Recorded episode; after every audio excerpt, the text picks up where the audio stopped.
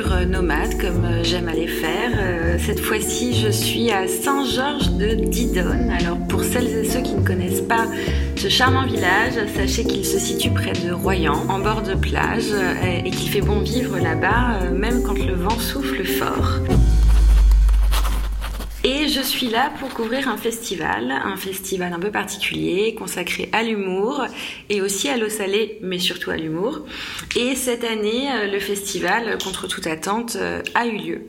Sachant que le contexte est quand même très particulier. Et j'ai le plaisir euh, d'être en compagnie du directeur du festival depuis 2016, sachant que ce festival existe depuis 1986, c'est un vieux festival.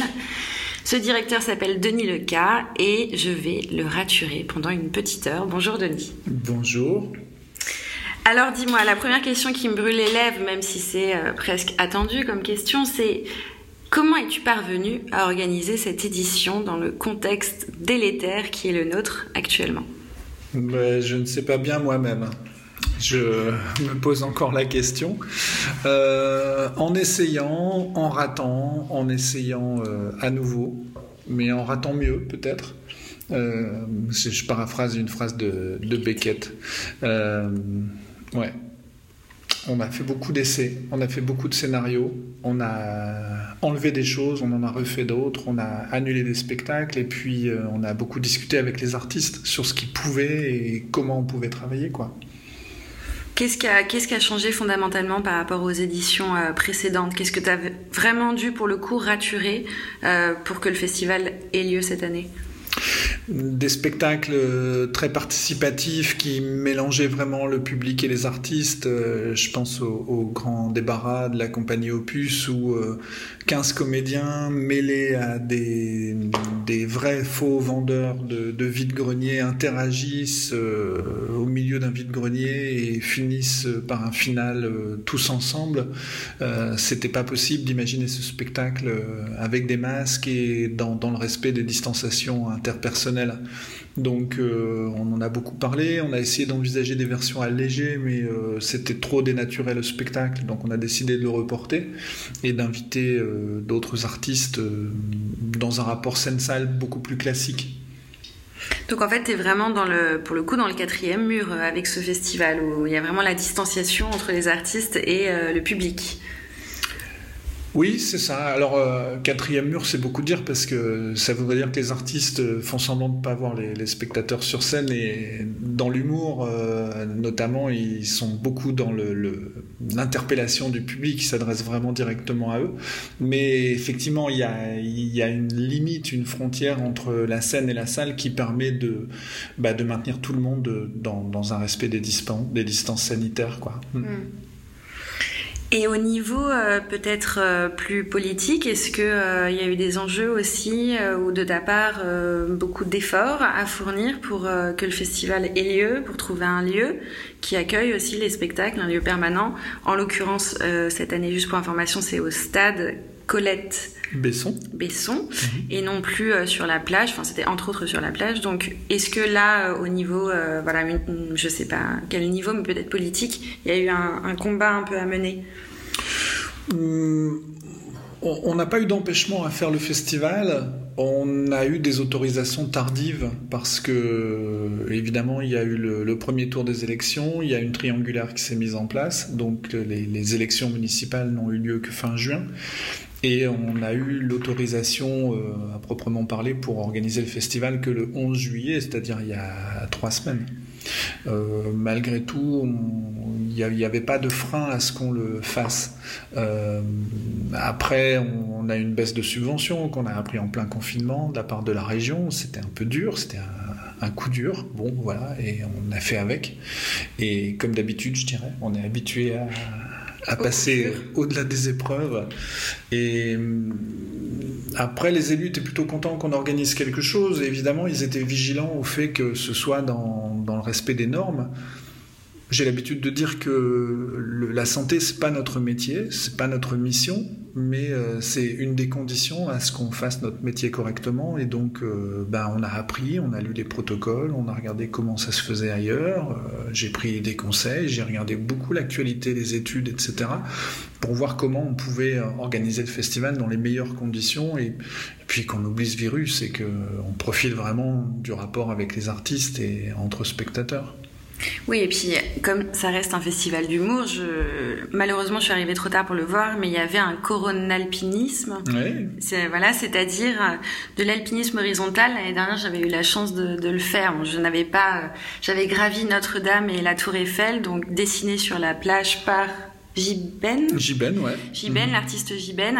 Donc c'est euh, des formats un peu monumentaux et puis il s'agit de, de, voilà de, de, grimper euh, sur ces monuments euh, à l'horizontale. Donc c'est vraiment très drôle. Et là cette année apparemment c'était le virus qui était représenté. Oui, alors on pouvait grimper sur une courbe de température et puis évidemment cette courbe était remplie de, de petits virus avec des, des sales tronches.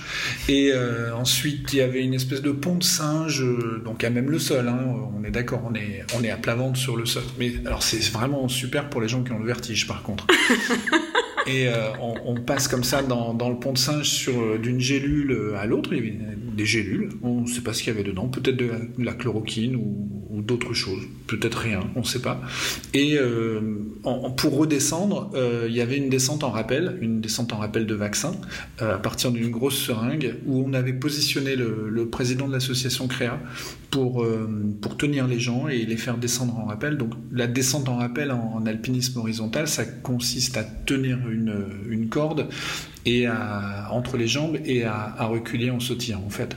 Euh, ce qui, euh, d'un point de vue euh, vertical, peut être complètement stupide et un peu ridicule, mais qui, d'un point de vue horizontal, représente une prouesse technique et humoristique de première bourre, faut le dire. et pour l'avoir fait l'année dernière, c'est même assez physique. Hein. oui, c'est très physique. J'avais transpiré, je me souviens, cette fois-là. Et on a euh, du sable partout. Oui, accessoirement, hein, parce que c'est une plage de sable. Et après, on a les mains très douces. Parce que ça, ça gomme un petit peu. Ah bah ça fait un super gommage. Ça fait un super gommage. C'est gratuit, le gommage gratuit. Alors Denis, pour parler un peu plus de toi euh, personnellement, donc tu es directeur du festival depuis 2016, donc on va essayer de revenir sur ton parcours, mais juste, euh, est-ce que tu peux euh, nous expliquer comment tu es devenu directeur de ce festival? Qu'est-ce qui t'a propulsé vers ce rôle-là? Et vers l'humour aussi quand même, parce que ça reste un festival avant tout très drôle. Mm-hmm. Bon, vers l'humour, j'ai toujours été attiré par, euh, par ça. J'ai toujours euh, imaginé, organisé des choses un peu, un peu décalées. Euh, j'ai la joie d'appartenir au collège de pataphysique aussi, ce qui est une grande fierté pour moi. J'ai absolument rien fait pour le mériter, mais j'ai pu un jour être intronisé au collège de pataphysique. Et un jour, j'ai simplement vu une annonce dans le journal et j'ai postulé pour ce festival, pour, pour la direction de l'association Créa. Festival que tu connaissais par ailleurs ou Oui, j'étais venu une fois. Et euh, je trouvais que le lieu était très sympa. J'aimais beaucoup cette, euh, cette ville et euh, cet endroit qui est, magnifique. On est au bord de l'estuaire de la Gironde, il y a la grande conche de Saint-Georges. De l'autre côté de l'estuaire, on voit le Médoc, on voit le phare de Cordouan, on voit l'océan au loin.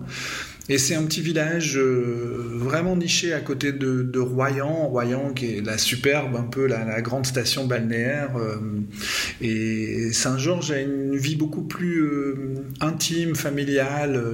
c'est un endroit très joyeux et ça m'avait beaucoup plu à l'époque. Et quand j'étais venu m'y balader un week-end, j'avais vu quelques spectacles, j'avais vu qu'il y avait un, un, petit festival qui avait l'air sympathique.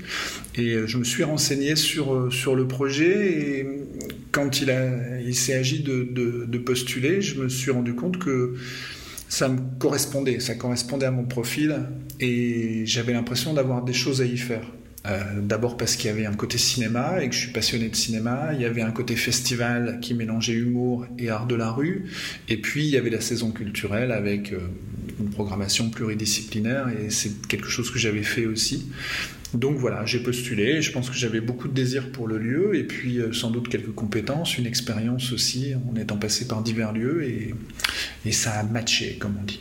Donc juste pour euh, les auditrices et les auditeurs, euh, le lieu dont parle euh, Denis, c'est Créa, hein, c'est ça hein Oui, c'est l'association Créa, oui. L'association Créa, donc c'est sous cette égide qu'il y a le festival... Humour et au Salé, ouais. c'est l'association qui est un peu au centre et qui organise saison culturelle, qui gère les deux cinémas d'art et essai, et puis le festival d'été. Ouais. Donc en fait, on peut dire que tu es directeur et programmateur. C'est toi qui t'occupes de toute la programmation durant toute l'année, en fait. C'est pas du tout que estival, ton, ton travail. Ah non, non, c'est toute l'année, on s'ennuie pas. On a aussi un festival de cinéma jeune public. Euh, alors je suis pas tout seul, hein, on a une équipe, hein, on travaille euh, ensemble. Et euh, mais il y, a, beaucoup de boulot. On programme 160 films différents par an, 170 spectacles à peu près. oui, oui, il y, a, du boulot.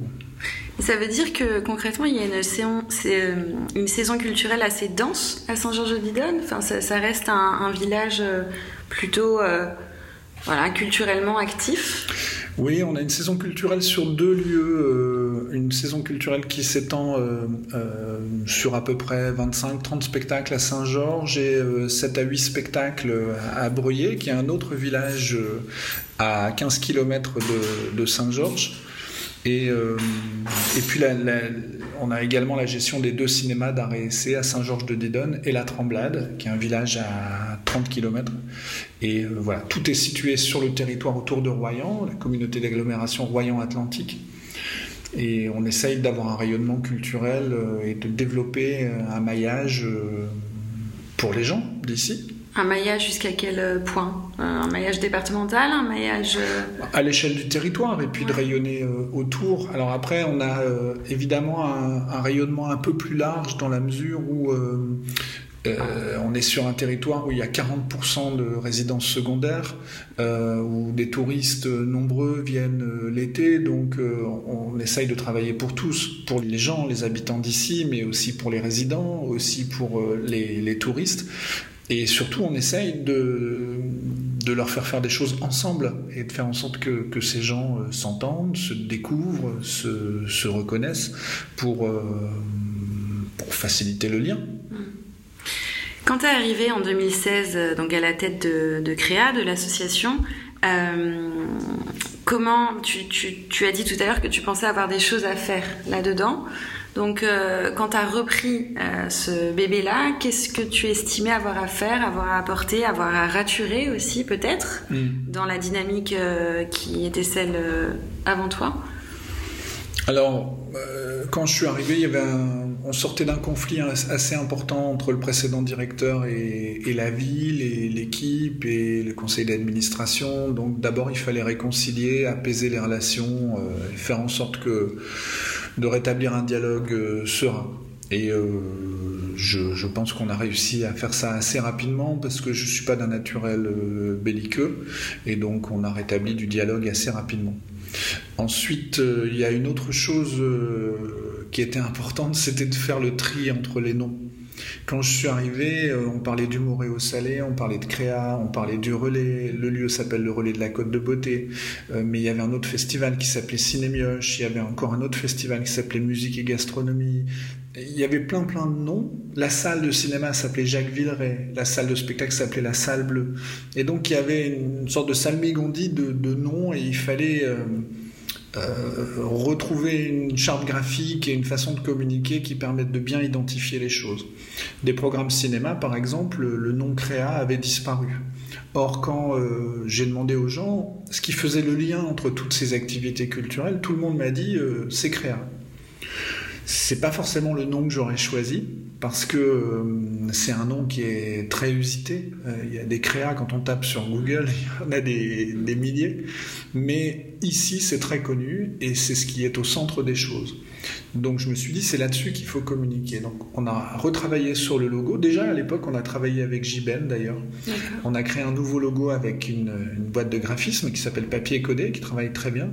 Et qui, euh, ce, logo, on l'a dessiné sur le sable avec le conseil d'administration. Et puis on a fait des photos aériennes. Et, et, comme ça, on a pu communiquer dessus et puis faire naître ce logo. En discutant avec les gens, je me suis rendu compte aussi que ça voulait pas dire grand-chose. Au début, Créa, je me suis dit peut-être c'est un, acronyme, un sigle. Et en fait, les gens m'ont dit non, euh, ça pourrait, donc euh, on peut imaginer des tas de trucs, mais non. Et puis, euh, en continuant mon enquête, au fil des semaines, hein, quelqu'un m'a dit un jour, mais Créa, ça veut dire esturgeon en patois charentais? Alors évidemment, tout de suite, je me suis demandé si esturgeon, euh, ça avait du sens ici. Et il s'avère que en bord d'estuaire, oui, ça a du sens, parce que euh, il y a beaucoup d'esturgeons dans l'estuaire. Le caviar de la Gironde est extrêmement connu, euh, et euh, l'esturgeon, en plus, c'est un animal étonnant qui, comme le saumon, remonte le courant pour pondre. C'est un, animal assez étrange physiquement, curieux dans tous les sens du terme, et qui nage aussi bien en eau douce qu'en eau salée, et évidemment en eau saumâtre. Et et ça aussi, ça m'intéressait, cet animal curieux qu'on pouvait associer au lieu et au nom créa. Donc pour moi, c'était une façon aussi de retrouver un ancrage local. Et dès ce jour-là, on a décidé qu'on mettrait euh, des esturgeons partout. Euh, donc au début, on a utilisé un petit, un petit visuel d'esturgeon qu'on cachait parfois dans certains visuels. Et puis euh, ensuite, on a demandé, depuis, depuis l'année dernière, on a travaillé avec euh, d'autres graphistes qui ont décliné l'image de l'esturgeon à leur façon, à la façon de leur imaginaire. Et voilà. D'accord. Euh, alors l'esturgeon, et euh, vous, pourrez le voir si vous allez sur le site euh, de, Créa, il est plutôt humoristique, il a, un petit air ludique, un peu presque taquin, et on le retrouve pour le festival Humour et au Salé, évidemment, sur, sur les affiches. Dis-moi, Denis, en, en 4 ans, donc de 2016 à 2020, est-ce que tu serais capable de nommer, d'identifier tes plus belles ratures au moins au niveau du festival Humour et au Salé qu'on couvre aujourd'hui. Alors quand je te dis rature, c'est euh, des choses que tu as essayées vraiment vaillamment avec euh, courage que tu as essayé de défendre euh, en lesquelles tu as cru et qui n'ont pas forcément marché mais qui t'ont appris des choses à ajuster, des choses au niveau artistique, programmation. Il y a une chose qui me vient très vite, c'est le concours d'éloquence. Euh, le, concours d'éloquence, on l'a lancé il y a trois ans et euh, c'était pas encore la mode. Euh, la mode est arrivée peu de temps après. Il y a eu des, grandes émissions de télévision, il y a eu le, documentaire à voix haute, je crois, ça s'appelle, sur l'éloquence. Mais moi, j'avais envie de proposer une activité un peu ludique qui rassemble des gens de générations diverses. Donc évidemment, il ne fallait pas que ce soit trop sportif, trop physique. Euh, euh, et l'idée, c'était de pouvoir euh, travailler autour d'une table et de présenter quelque chose sur le festival. Donc l'éloquence, c'est venu comme ça. Et puis l'idée du concours, en fait, c'était pas une bonne idée. Parce que, voilà, c'était un concours de plus. et finalement, mettre les gens en concurrence, c'est pas toujours une bonne chose. La première année aussi, on a invité une metteur en scène à travailler avec les gens et ce concours d'éloquence a assez vite dérivé vers quelque chose qui risquait de tourner au sketch. Et c'était bien, c'était drôle, mais euh, c'était pas ce que je voulais. Je voulais vraiment qu'on soit dans, l'art de la parole.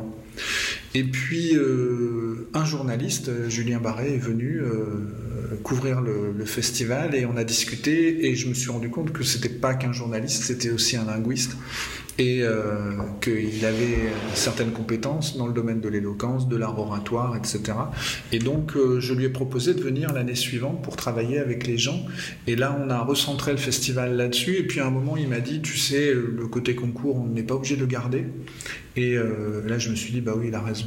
Mm. Voilà. C'est pas une grande rature, mais c'est quelque chose quand même où je pense qu'il fallait pas, euh, fallait pas persister parce que c'était pas la bonne voie. Et là, je pense qu'on arrive à quelque chose où il y a un stage, une restitution. Euh, on voit des gens qui reviennent, qui prennent beaucoup de plaisir et qui progressent d'année en année aussi. Mm. et c'est aussi une façon de dire que la parole, c'est important dans, dans, le monde, quoi. Mm. Il y, a une autre rature que je pourrais euh, évoquer, c'est. Je dis toujours qu'il faut en faire qu'à sa tête dans ce métier. Il faut être très proche de son désir et, croire en son intuition. Et quand je suis arrivé, c'est un festival qui était nimbé d'une aura autour de la célébrité. Et il y avait beaucoup d'artistes très connus euh, très célèbres qui, étaient venus, euh, de, Michel Boujna, Marc Jolivet, Anne Romanoff, Elisabeth, Buffet, etc. Euh, J'ai rien contre la célébrité, mais c'est pas ça que je fais. C'est pas ce qui m'intéresse. Et euh, très vite, on m'a dit alors qui vient Qui vient? Et j'ai dit mais peut-être ce sont des gens que vous connaîtrez pas, mais c'est pas grave. L'essentiel, c'est c'est ce qu'on va manger, c'est ce qu'on va goûter, c'est ce qu'on va partager ensemble. C'est pas les noms des gens et c'est pas la reconnaissance qu'on va avoir en s'associant à leur célébrité parce qu'ils sont passés à la télévision. Et euh, malgré tout, j'ai cédé à certaines tentations, certaines années, de faire venir des gens qui passaient un peu à la télé, sans avoir les moyens de faire venir des, de grands artistes qui ont à la fois une grande célébrité et un grand talent. Euh, et, je l'ai un peu regretté parfois parce que parce que c'était cher, parce que c'était pas très bon, parce que si le public était au rendez-vous, euh, malgré tout, c'était aussitôt consommé, aussitôt oublié. Et que bon, il faisait. J'ai vu des gens faire une demi-heure de selfie euh, avec le public à la fin du spectacle, mais si j'avais demandé aux gens ce que le spectacle racontait, ils m'auraient rien dit. Mm. Et à côté de ça, des artistes beaucoup plus humbles euh, qui ont marqué le festival parce qu'il y avait un rapport au public, un rapport à l'imaginaire beaucoup plus authentique et sincère et, travaillé, des gens qui ont une grande expérience et qui ne cherchent pas à tout prix la célébrité, qui cherchent euh, le, rapport intime au spectateur, qui cherchent la jovialité, ça peut être un projet, d'amener de la joie dans, le monde, dans la vie, dans, chez les gens.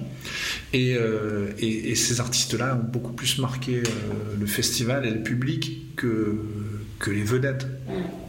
Donc ta posture à toi, est-ce que tu dirais que tu es euh, une espèce de dénicheur peut-être de, jeunes compagnies ou pas forcément enfin des, compagnies qui sont pas forcément très connues et que tu vas aller euh, tu vas arpenter je sais pas hein, peut-être euh, la France Avignon etc pour trouver euh, des artistes assez inhabituels ou insolites ou oui toujours un peu surprenants quand même? Oui moi j'aime bien être étonné. Je suis curieux et que ce soit des jeunes compagnies ou pas, euh, c'est pas le problème en fait. Il y a des jeunes compagnies, et si c'est une jeune compagnie qui fait un super boulot, qui a un super projet, ben, tant mieux. Mais si c'est une vieille compagnie que je connais pas, euh, l'année dernière, on a fait venir une compagnie qui jouait un spectacle qui s'appelle La Quiche en 5 actes, et euh, c'était magnifique. Les gens étaient pliés de rire. Et c'est pas des, c'est pas les perdreaux de l'année, c'est des gens qui tournent depuis des années, qui sont à l'autre bout de la France et qui sont pas spécialement euh, connus, célèbres, y compris dans le spectacle de rue. On a eu des, pointures du théâtre de rue. La compagnie Opus en fait partie, Fred Touche, euh, Arnaud Aymar. Euh, ce sont des légendes dans, le milieu des arts de la rue. Mais voilà, il y a des, compagnies qui font honnêtement leur travail depuis très longtemps et qui méritent vraiment d'être connues. Je pense à la Boucherie Bacu, qui est une compagnie belge qui, fait des spectacles à mourir de rire. Voilà, ils cherchent pas la la, célébrité, la télé, ou... c'est pas leur job. Et moi j'aime beaucoup ces gens-là et la, sincérité, l'authenticité de, leur travail. Et après, bon, il y a des gens qui sont repérés, qui montent très vite euh, et qui, qui passent à la télé, etc. Et c'est pas grave, on va pas leur reprocher non plus. Euh, c'est bien aussi de, porter le talent euh, jusqu'aux oreilles des publics les plus éloignés. Avant d'aborder un peu plus ton, parcours, j'aimerais juste avoir ta vision de euh, l'humour. Qu'est-ce que c'est pour toi euh, l'humour? Qu'est-ce que tu qu'est-ce que tu souhaites défendre dans l'humour? Hmm. euh, Je crois que Shakespeare dit l'humour c'est une plaisanterie avec un air triste. Bon, il y en a plein de définitions de l'humour. J'ai même écrit une conférence euh, sur l'humour un jour, une conférence pataphysique. Euh, c'est très difficile. Hein. L'humour, euh, c'est pas français à l'origine en plus, donc c'est éloigné un peu de notre culture. L'humour, c'est anglais. anglais, ça vient de, de humor. c'est un état d'esprit. Euh, les Français parlaient de l'esprit d'ailleurs, ils parlaient du trait d'esprit, du mot d'esprit. Euh, c'était beaucoup plus cynique, beaucoup plus euh, ironique, un peu offensif. On le voit bien dans le film de, Patrice Lecomte, Ridicule. c'est assez bien illustré. L'humour, c'est une forme de, de, détachement, de dérision, d'autodérision.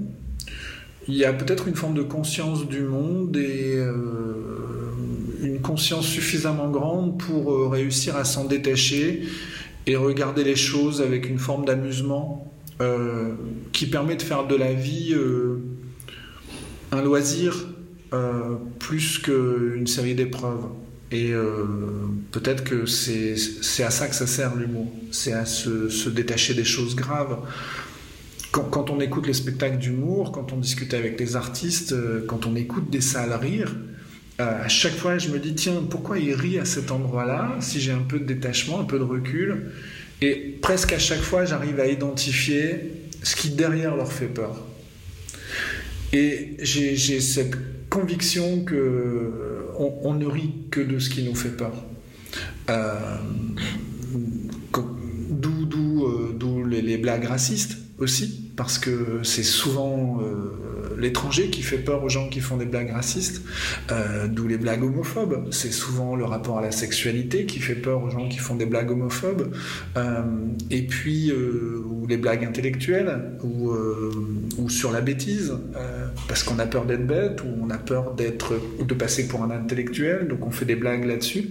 il faudrait illustrer ça. J'ai pas spécialement d'exemple, mais je suis assez convaincu qu'on rit beaucoup de ce qui nous fait peur et que quelque part c'est une forme de sublimation que, que ça soulage de, de, la souffrance de vivre. Parce que c'est, il y a une joie à vivre, mais il y a aussi une forme de, de souffrance, de difficulté. La vie n'est pas qu'une vallée de roses. Mais l'humour dans, dans, ce festival euh, Humour et au salé, moi j'ai quand même l'impression que c'est un, c'est pas un humour, c'est pas, l'humour que tu viens de décrire, c'est pas l'humour euh, offensif, c'est un humour plutôt euh, assez plaisant, assez bienveillant. Enfin, je n'ai pas senti de, de pique acerbe à l'égard euh, justement des personnes racisées ou euh, homosexuelles. Euh, Non, bien sûr, non, non. Les artistes qu'on choisit sont des artistes qui font un humour très euh, comment dire, euh, bienveillants, convivial, euh, qui, vont, qui vont chatouiller. mais en même temps, il y a deux jours, Emma Lacloun a ouvert le festival. elle a commencé à... Est assez cash. Hein. Emma Lacloun, son personnage, c'est un peu une petite fille qui a 7 ans et qui aurait tous les droits et passe sa langue dans sa poche. Et elle arrive et dit, bon alors, qui a eu le Covid? Et il y a une personne. Comment tu t'appelles? Frédéric. Ah bah Frédéric. Ah bah moi si j'étais si j'étais ses voisins, je resterais pas à côté. Et, voilà. Et elle rentre dedans euh, de façon très directe. Et en même temps, tout le monde rit de ça, parce que tout le monde a peur de ça. Et en même temps, ça soulage tout le monde de pouvoir enfin rire de ça, et que quelque chose soit dit à un endroit où il n'y a pas de jugement, pas de danger. Et évidemment, Frédéric a été euh, d'autant plus intégré, euh, mm.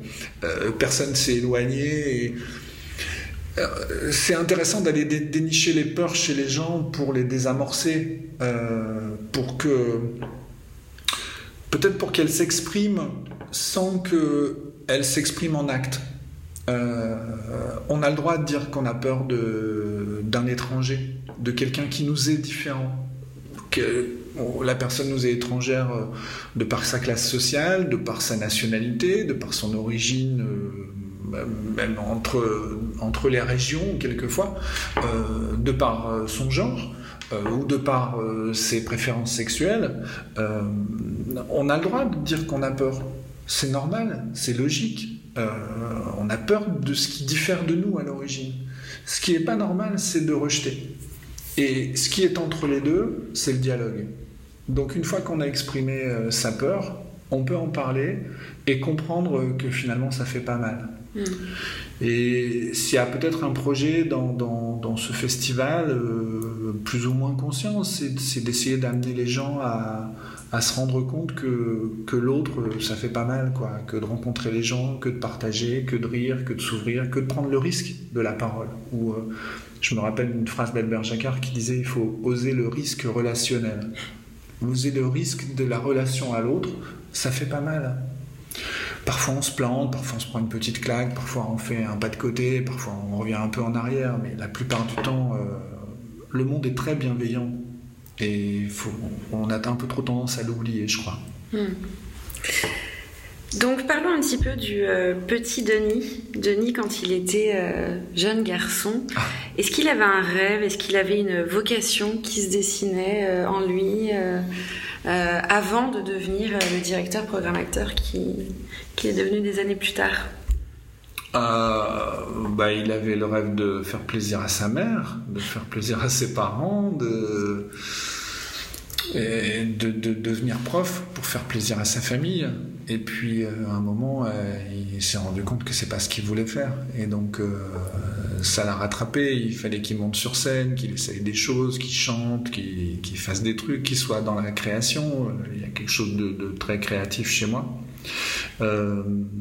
Euh, et donc euh, j'ai essayé de, j'ai essayé la création, j'ai fait du théâtre, j'ai été assistant à la mise en scène, je me suis formé dans, dans ce cadre-là.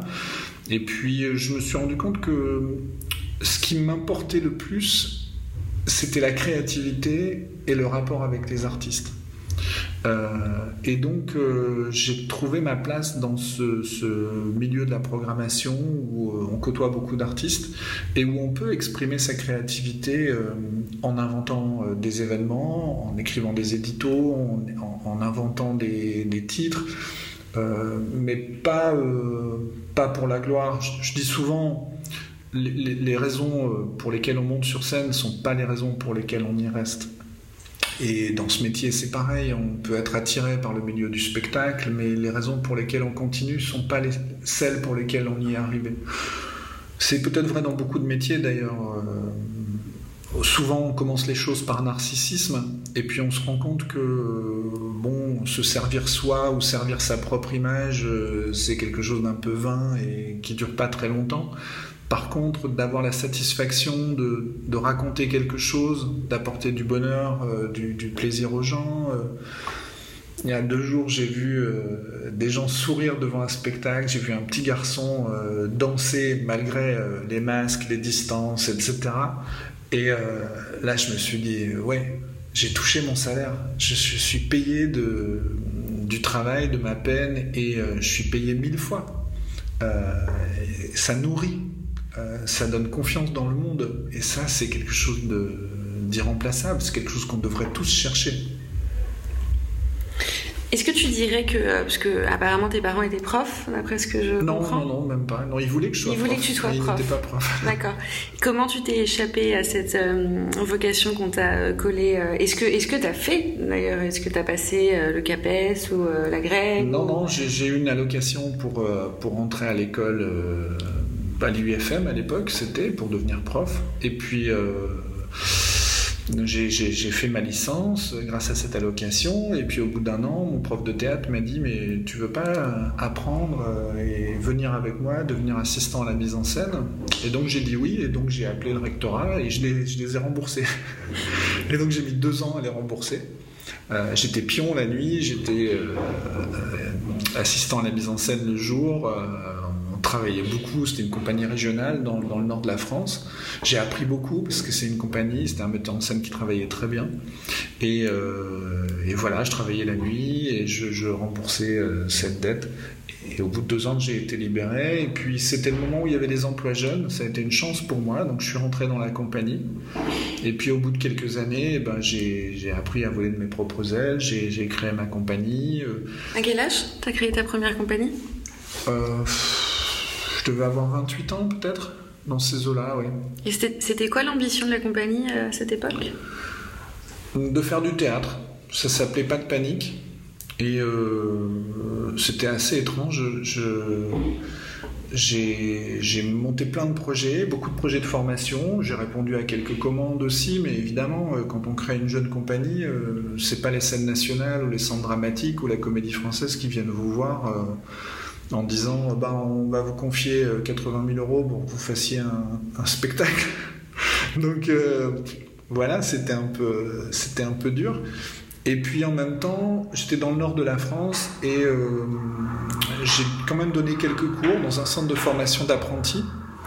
Et euh, je suis allé euh, avec mes, petits pieds et mon, ma voiture, j'ai fait la route à Calais. J'habitais Boulogne-sur-Mer, donc j'allais à Calais dans ce centre de formation d'apprentis. Et puis, d'abord, j'ai entendu parler d'un centre d'un grand hangar où il y avait beaucoup de réfugiés qui arrivaient. Et puis sur l'autoroute, en faisant la route pour aller bosser, je voyais des gens sur le bord de la route, des silhouettes euh, sombres. C'était parfois tôt ou tard le, soir. Euh, et, ça m'a posé question. Et puis j'ai eu l'occasion d'aller euh, visiter le centre de la Croix-Rouge de Sangatte ce qui m'a beaucoup marqué. J'ai écrit un texte à la suite de ça et j'y suis retourné quelques mois plus tard, rencontrer le directeur en disant voilà, j'aimerais bien proposer des ateliers de théâtre aux réfugiés. J'ai fait ça pendant un an, bénévolement. Euh, par curiosité, j'avais toujours rêvé, j'avais entendu parler de la guerre euh, en, ex-Yougoslavie et des camps de réfugiés, je m'étais dit, j'avais cette curiosité d'aller voir, mais euh, pas la force, ni les moyens, ni le courage peut-être de, de, voyager pour aller voir par moi-même. Et du coup, euh, là, je me suis dit, euh, le centre de réfugiés, il est à côté de chez moi. Donc si j'y vais pas maintenant, euh, peut-être j'irai jamais de ma vie. Et donc j'y suis allé. J'ai rencontré des gens, j'ai discuté avec eux. j'ai pris un nez de clown dans ma poche pour leur montrer que j'étais pas, j'étais pas flic, j'étais pas journaliste, j'étais pas humanitaire, que j'étais juste un artiste, quelqu'un qui, un curieux, quoi. Et puis ça m'a beaucoup marqué. Et j'ai fait des ateliers euh, et pendant euh, un an j'ai fait ça. Et puis j'ai écrit beaucoup de textes. Et puis à la suite de Quel genre de textes? Juste des textes plutôt artistiques ou des textes de, plutôt d'analyse de, de, de, ce que tu avais vécu? Non, des textes plutôt une sorte de journal poétique, un peu, un peu candide, euh, qui, racontait en même temps mon parcours et une sorte d'éveil de ma conscience par rapport à ce que c'est qu'un réfugié, qu'est-ce que c'est que la politique migratoire. Euh, J'y connaissais rien, moi.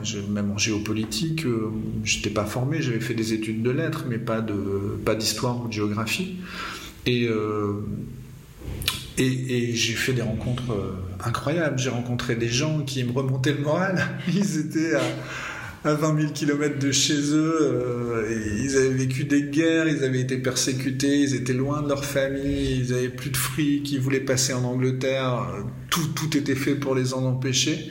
Et ils avaient le sourire et ils m'accueillaient avec une espèce de, brillance dans le regard.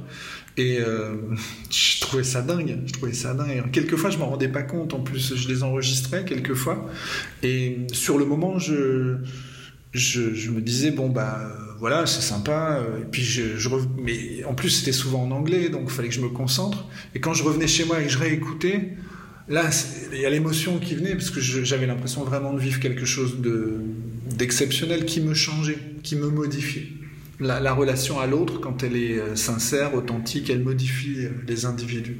Et ça non plus, ça fait pas mal. Ça, c'est bien d'être modifié par l'autre, parce que c'est ça qui génère euh, le corps social, qui rassemble les gens autour d'une culture commune.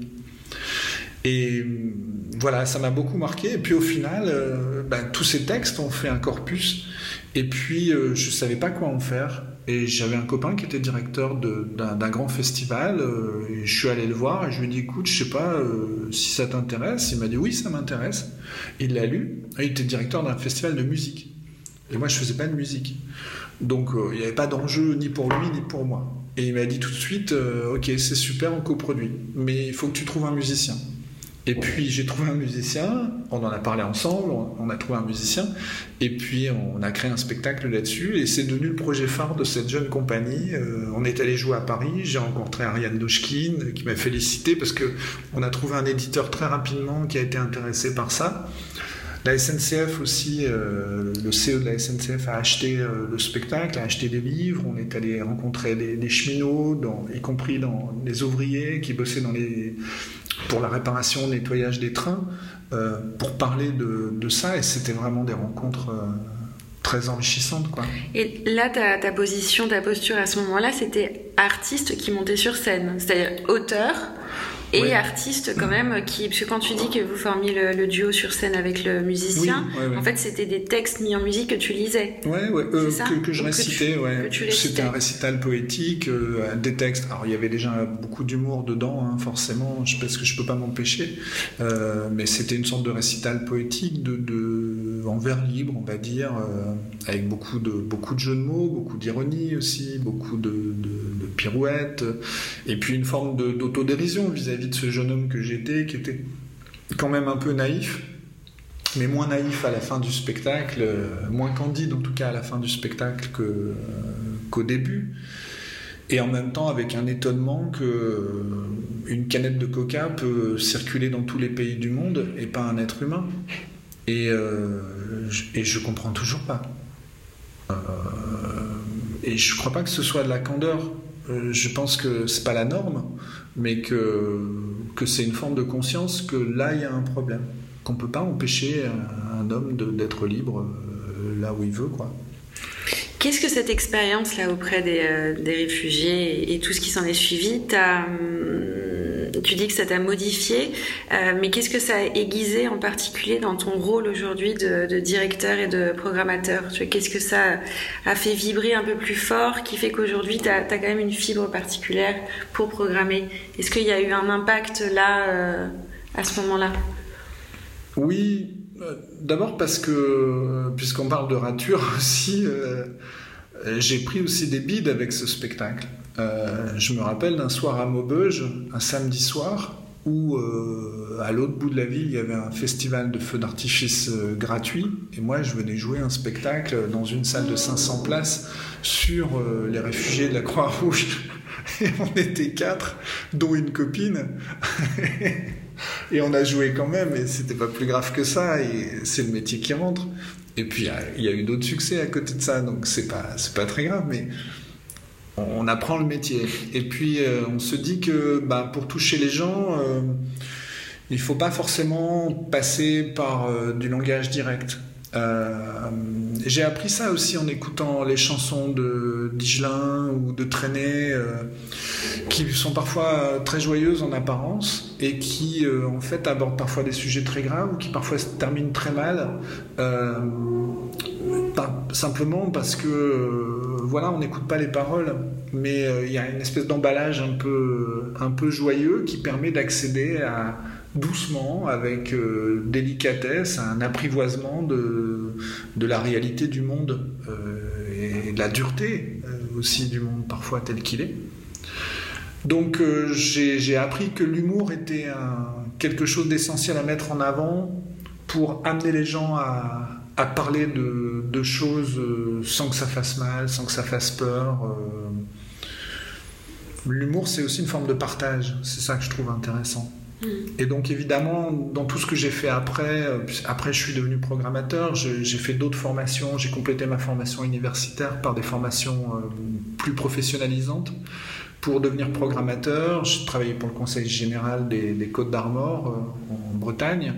Et euh, là, j'ai monté des événements euh, beaucoup plus drôles, mais qui avaient toujours du fond quand même. Ce qui m'intéresse, c'est de, que la forme soit joyeuse, qu'elle soit drôle, mais qu'on garde le fond, que ce soit pas complètement vide et complètement creux, sinon mm. on s'ennuie. Il y a quelque chose qui me guide, c'est une phrase de, de Jean Villard qui dit euh, dans le théâtre populaire, il y a de tout, même des gens qui ne sont pas du peuple. Et ça, c'est quelque chose d'important pour moi. J'ai toujours gardé à l'esprit parce que, euh, voilà, on est d'abord des gens, euh, et je dis aussi régulièrement à beaucoup de gens qu'il ne faut pas mépriser les, premiers barreaux de l'échelle. Et que la culture, c'est une échelle. Et qu'il bah, y a tous les barreaux. moi aussi, quand j'étais petit, j'ai regardé des conneries à la télé, j'ai écouté des bêtises, des tubes. Euh, des, morceaux de musique pas extraordinaires et j'y ai pris beaucoup de plaisir. Et puis euh, j'ai apprécié avec le temps la complexité parce que j'ai rencontré des bonnes personnes qui m'ont transmis de la bonne façon. Donc j'espère, j'essaye moi aussi d'être quelqu'un qui transmet de la bonne façon à tous les niveaux. Euh, pour que les gens aillent un peu plus loin, qu'ils soient un peu plus exigeants avec eux-mêmes et avec leur goût. Tout à l'heure, tu parlais de ton côté euh, créatif, donc euh, assurément, tu as un côté créatif, mais quid de ton côté artistique? C'est-à-dire qu'après cette expérience dont tu nous as parlé euh, sur les réfugiés, est-ce que tu es remonté sur scène juste pour savoir à quel point tu es allé, jusqu'où tu es allé dans ta carrière artistique, de, oui, d'artiste qui monte sur la scène? Ouais, qui monte sur la scène, oui. Artiste qui monte, non. Jamais je suis devenu un artiste qui monte. Euh, il se trouve que dans ma carrière, pour l'instant, j'ai alterné des moments où j'étais artiste et des moments où j'étais euh, cultureux. Euh, j'ai jamais voulu mélanger les genres, même si j'utilise évidemment mes, mes compétences de, de, de, cultureux quand je fais des productions artistiques et même quand j'ai utilisé mes compétences artistiques dans mon travail de cultureux, je veux pas mélanger les choses. Mais il se trouve que ah, un jour, je suis parti du Conseil général des Côtes d'Armor après sept ans de, travail là-bas pour prendre la direction du Nombril du Monde euh, avec Yannick Jolin. Donc c'était pour le coup plutôt une direction euh, administrative, même si euh, Yannick Jolin savait que j'étais programmateur et que j'avais aussi une dimension de directeur artistique. J'étais pas là pour ça. Et c'était très clair dans ma tête et clair aussi dans la sienne, même si du coup ça nous permettait à certains moments de discuter de, son travail et puis peut-être lui ça lui permettait de prendre du recul ou de prendre des idées euh, s'il le souhaitait. Quoi. Mais Yannick Gelin c'est un conteur euh, pour euh, celles et ceux qui nous écoutent, enfin un conteur entre autres, un artiste conteur. Oui, un très grand conteur, quelqu'un qui a beaucoup de, de, talent, beaucoup de notoriété. Et donc ce lieu, le, nombril du monde, j'en ai, pris la direction euh, euh, à un moment où ça n'allait pas bien. C'était un moment très difficile pour, euh, pour la structure. il y avait une grande crise. je savais où je mettais les pieds. Sauf que on a monté un festival, que ce festival, on attendait 12 000 personnes, parce qu'au festival précédent, 12 000 personnes étaient venues, mais qu'il était préparé pour 6 000. Et là, on a préparé un festival pour 12 000 personnes. Et il n'y a que 6 000 personnes qui sont venues. En quatre jours, on a constaté qu'il manquait 200 000 euros de manque à gagner et qu'on euh, ne pouvait pas payer les factures. Et que le risque, c'était évidemment la cessation de paiement. Et donc, euh, au-delà de l'analyse, parce que quand ça arrive, euh, on peut analyser tout ce qu'on veut. Il manque 200 000 balles, il faut faire quelque chose. Donc, on s'est repoussé les manches. Et puis, euh, on a pris notre bâton de pèlerin, on est allé voir les institutions, on est allé voir les artistes, on est allé voir, euh, on a appelé, euh, beaucoup téléphoné, rencontré parfois les créanciers, en disant voilà, les 200 000 euros, on va les, on va les trouver, on va remonter la boîte, on va, on va sauver la structure, parce qu'on était 8 salariés, et, et on l'a fait. On l'a fait, on a remonté la moitié du budget en 6 mois. On a eu des aides. On est allé voir Ségolène Royal, qui était venue sur le festival, qui avait adoré, et qui était présidente de région, qui tout de suite nous a dit Ok, on vous soutient. Euh, le département a mis son joker, euh, la communauté d'Aglo nous a aidés, euh, la DRAC aussi. et puis, alors ils avaient validé tous les budgets avant, ils avaient validé le projet, ils savaient que c'était un festival à risque, délicat, qui manquait de subsides et de de fonds de roulement à l'origine. Et donc, euh, on, savait qu'il y avait une prise de risque et on ne savait pas où on allait. Donc, tout de suite, ils nous ont aidés pour nous aider. Les créanciers, euh, certains n'ont rien voulu savoir, donc on les a payés tout de suite. Et puis, euh, beaucoup, beaucoup de créanciers.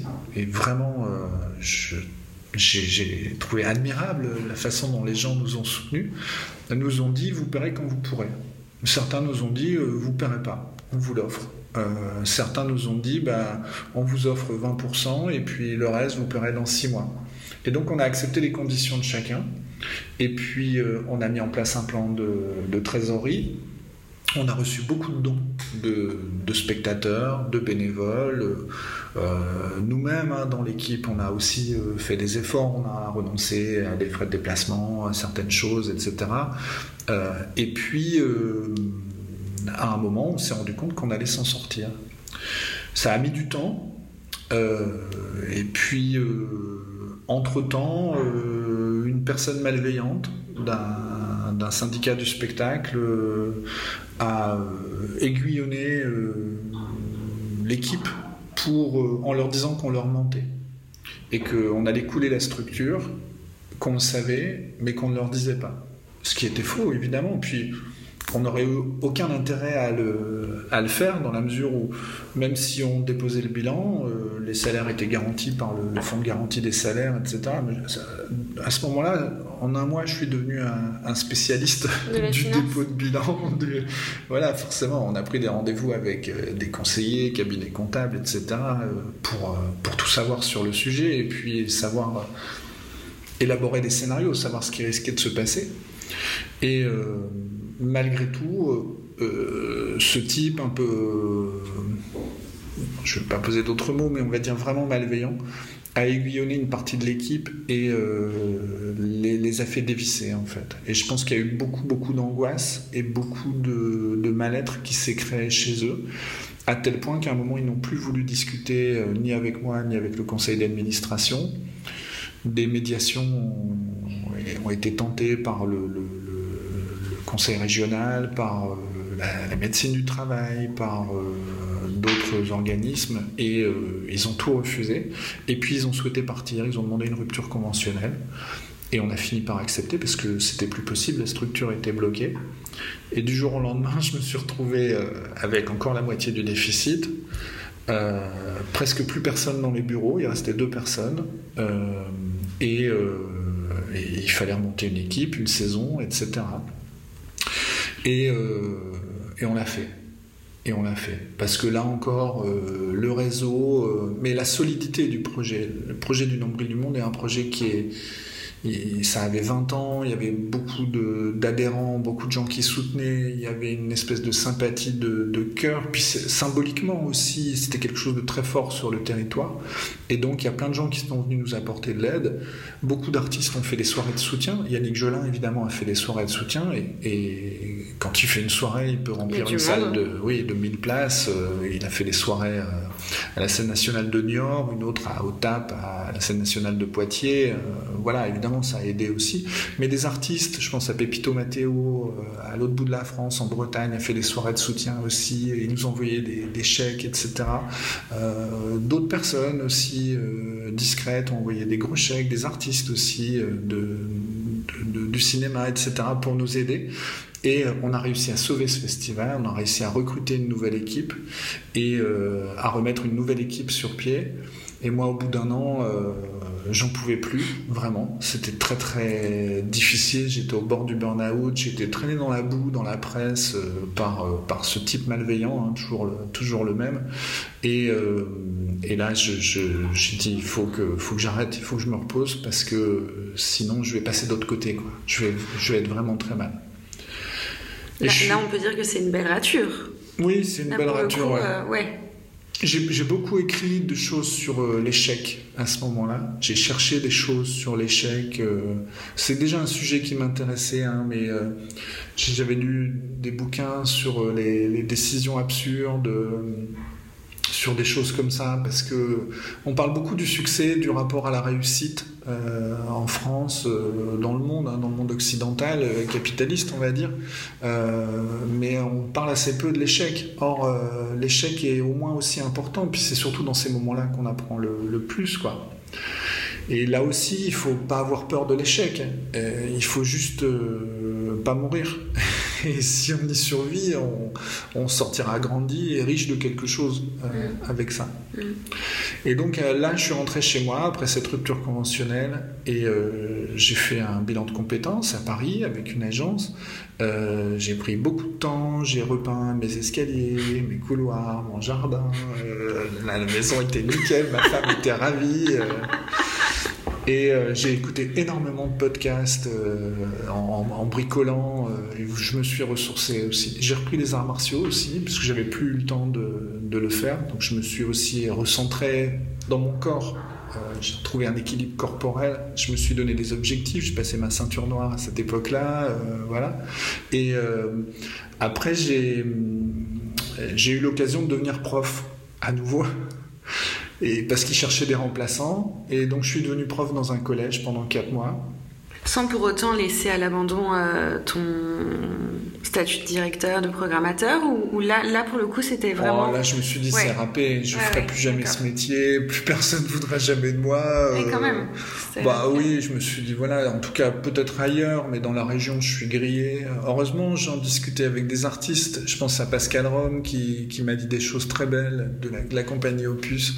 À ce moment-là il m'a dit tu sais mais le monde est grand et euh, on s'en fout de ce qui s'est passé ici et tu as plein de choses à donner, à offrir, donc euh, t'inquiète pas quoi. Avec beaucoup de simplicité mais beaucoup de d'élégance et de générosité aussi.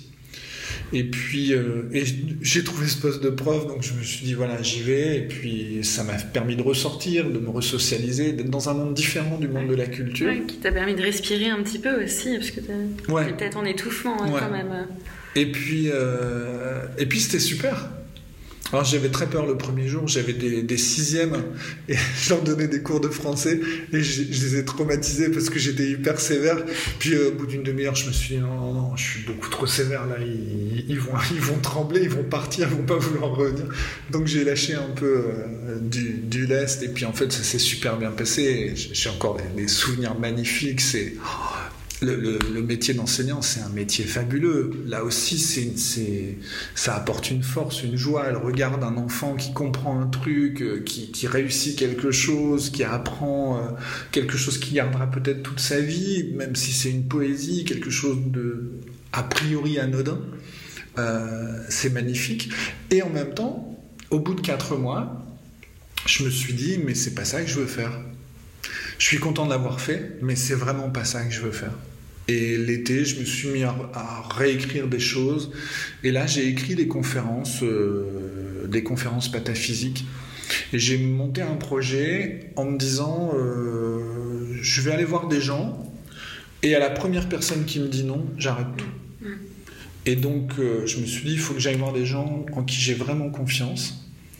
Donc je suis retourné voir, euh, je peux le citer, Patrick Dréan, le directeur du festival de la Côte d'Opale, qui, était le premier qui m'avait donné une chance euh, au début. Euh, et je lui dis, écoute, j'ai écrit un truc, voilà, est-ce que ça te dit? C'est une petite conférence sur le jazz, un peu, un peu décalé, un peu humoristique, par un personnage un peu fantasque. Il m'a dit, d'accord. Et je lui dis, mais tu veux pas lire? Il me dit, non, je te fais confiance. Et c'était pas cher payé, il prenait pas beaucoup de risques, mais il m'a donné ma chance, il m'a accueilli, euh, j'ai joué, etc. J'ai demandé à Pascal Rome s'il voulait euh, m'accompagner pour me donner des conseils sur la structure, etc. Je voulais à la fin, qu'à la fin de la conférence, euh, il y ait un résumé chorégraphique de l'ensemble de la conférence. Et donc j'ai travaillé avec une chorégraphe qui s'appelle Agnès Pelletier, qui est aussi formidable, qui est aussi un peu spécialisée dans les rapports entre la danse et l'humour. Et elle m'a dit oui. Et puis j'ai appelé une, copine productrice en lui disant voilà, je vais, j'ai ce projet-là, est-ce que ça, ça, te dirait de, de me suivre? Elle m'a dit oui. oui. Beaucoup de oui. Et ouais, et je n'ai eu que des oui. Et donc, euh, bah, j'y suis allé quoi. Et après j'ai bossé, j'ai écrit, euh, j'ai, j'ai, fait une résidence aussi. Euh, presque par hasard, je suis allé voir quelqu'un en présentant le projet, et puis la personne m'a rappelé le lendemain, c'était pour une date, puis elle m'a dit, mais vous pourriez faire des ateliers? Je dis, ah bah oui, des ateliers, j'ai fait de la formation, je fais des ateliers d'écriture, mais euh, vous pourriez faire une résidence? Ah bah oui, je peux faire une résidence. Et du coup, je suis allé sur un territoire au milieu rural, j'ai travaillé un mois en résidence pour créer la première conférence sur le thème de la culture. Euh, j'ai, fait comme thème le jazz, l'humour, euh, la femme, euh, qui n'était pas une conférence sur la femme, vu que j'avais rien à dire sur la femme. Je sais pas ce que je me suis rendu compte en écrivant que je savais pas ce que c'était qu'une femme et qu'il n'y avait aucune définition possible, parce que finalement la, la femme peut pas être vraiment différenciée de l'homme en tant que, en tant que genre, euh, d'autant qu'il y a d'autres genres encore euh, possibles, et ça m'a permis de traverser plein de questions très, très contemporaines, mais en même temps d'aborder à chaque fois tous ces sujets avec euh, du recul, de l'humour, un esprit un peu, fait, un, peu pataphysique pour, pour faire rire les gens. voilà. Et puis, bon, j'ai continué à faire ces, ces, petites conférences très très sérieuses. Le personnage s'appelait Philippe Philippe.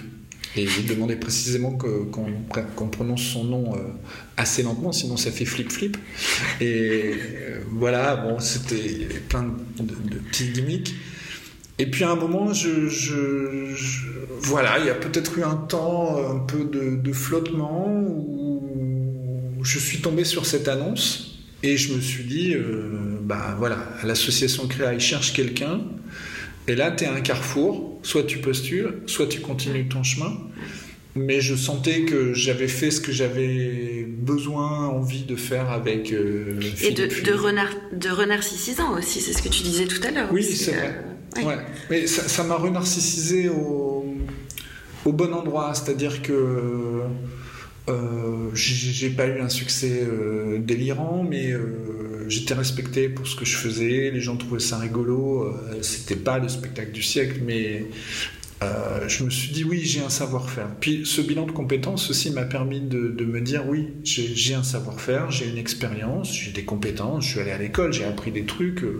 voilà, j'ai aucune gloire à en tirer, mais ça m'a permis d'être humble euh, au bon sens du terme. Humilité, ça vient de humus, et ça veut dire avoir les pieds sur terre. Et ça ne veut pas dire être plus bactère, ça ne veut pas dire avoir le visage au sol, ça veut dire avoir les pieds sur terre, et pas, euh, pas se croire euh, dans les étoiles. quoi. Mmh. deux dernières questions avant de, de finir, parce qu'on est en train d'atteindre l'heure d'interview. Est-ce que tu penses que ton statut actuel de directeur programmateur, tu pourrais encore raturer ça pour aller vers autre chose? Là dans ta carrière où tu penses que euh, tu t'es tu t'es trouvé, tu es à ton bon endroit et que ça ça, ça, ne se raturera plus? Euh, je, je, sais pas dire. Je pense que j'ai encore des choses à faire euh, ici, sur le festival, la saison, sur le territoire. J'ai encore plein de choses à, à vivre, à partager, à développer. maintenant, ça dépend pas que de moi, ça dépend aussi de des partenaires euh, de l'association. Euh, je pourrais faire d'autres choses.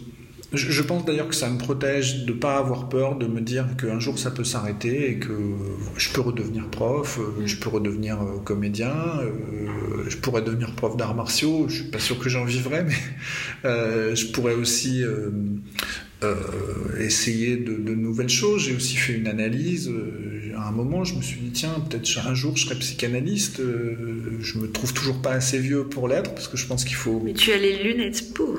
Oui, j'ai les lunettes pour, ouais. Euh, mais je suis encore trop bavard, je crois. Et il me faut encore des, des oreilles plus grandes euh, et une bouche plus petite. mais oui, oui, non, je peux encore faire plein, plein de choses différentes. Ouais, tu, verras bien. Tu te laisses ouvert sur, sur ça. La vie est une aventure. Hein. Mais après, à Saint-Georges-de-Nédon, enfin, c'est un lieu tellement beau. Euh, j'habite euh, pas très loin de la mer, à côté du phare. C'est un endroit magnifique toute l'année. Euh, en hiver, les, ciels sont incroyables. Enfin, je me vois bien aussi finir mes jours ici. J'ai encore une vingtaine d'années à faire comme, comme responsable de structure et il y a encore beaucoup de projets à développer. Bon, ben, on verra. Ok, j'ai l'habitude de finir les ratures par une, euh, par une citation. Alors tu m'en as déjà cité, hein, euh, mhm. je pense que tu, tu es quelqu'un qui connaît pas mal de, de, citations, mais néanmoins, si tu devais en retenir une, une qui euh, te porte au quotidien ou qui définit ton énergie, ou une citation voilà, que tu as quand même de, en tête de manière récurrente, de quelqu'un de connu, pas connu, ta mère, ta femme, peu importe.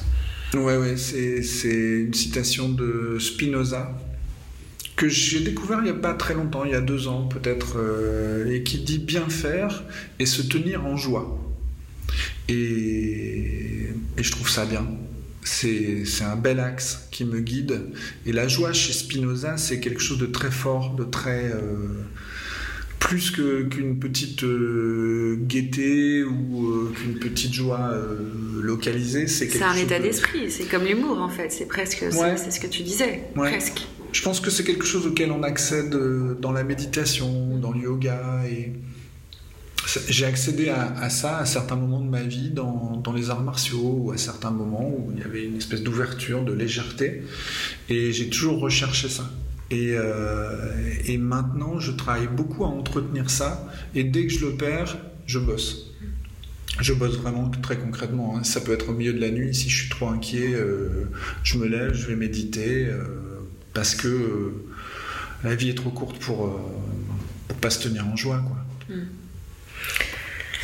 À méditer pour toutes celles et ceux qui nous écoutent. Euh, et Spinoza, évidemment, euh, je recommande euh, ses ouvrages sur la joie, même si c'est pas évident à lire, avouons-le quand même. Merci beaucoup, Denis, pour cette confession intime. Et à bientôt avec une nouvelle rature. Merci.